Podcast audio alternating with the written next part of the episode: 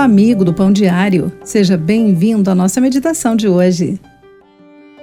Em 2004, a esquiadora canadense Beck Scott recebeu uma medalha de ouro olímpica. Os Jogos Olímpicos de Inverno tinham sido realizados em 2002 nos Estados Unidos.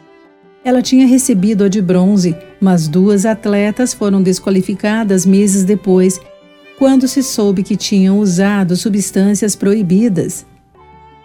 Foi bom ela finalmente ter recebido o ouro, mas foi-se para sempre o momento em que poderia estar no pódio e ouvir o seu hino nacional. Essa injustiça não poderia ser reparada. A injustiça de qualquer espécie nos perturba, e com certeza há erros muito maiores do que lhe ser negado uma medalha arduamente conquistada. A história de Caim e Abel mostra um ato final de injustiça, de acordo com a leitura de Gênesis, capítulo 4, versículo 8.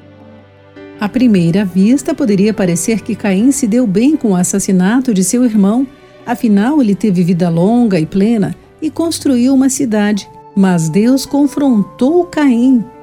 Que fizeste? A voz do sangue de teu irmão clama da terra a mim. O Novo Testamento registrou Caim como um exemplo a ser evitado, conforme lemos em 1 João capítulo 3, versículo 12, também no livro de Judas, capítulo 1, versículo 11. Mas sobre Abel lemos assim: Pela fé, Abel, mesmo depois de morto, ainda fala. De acordo com Hebreus capítulo 11, versículo 4. Deus se preocupa com a justiça, com a retificação dos erros e a defesa dos impotentes. Ninguém consegue escapar com atos de injustiça, nem Deus deixa de recompensar nossa obra feita em fé por Ele. Querido amigo, o pecado não será julgado pelo modo como o vemos, mas pelo modo como Deus o vê. Pense sobre isso neste dia. Aqui foi Clarice Fogaça com mais uma meditação Pão Diário. Fique com Deus.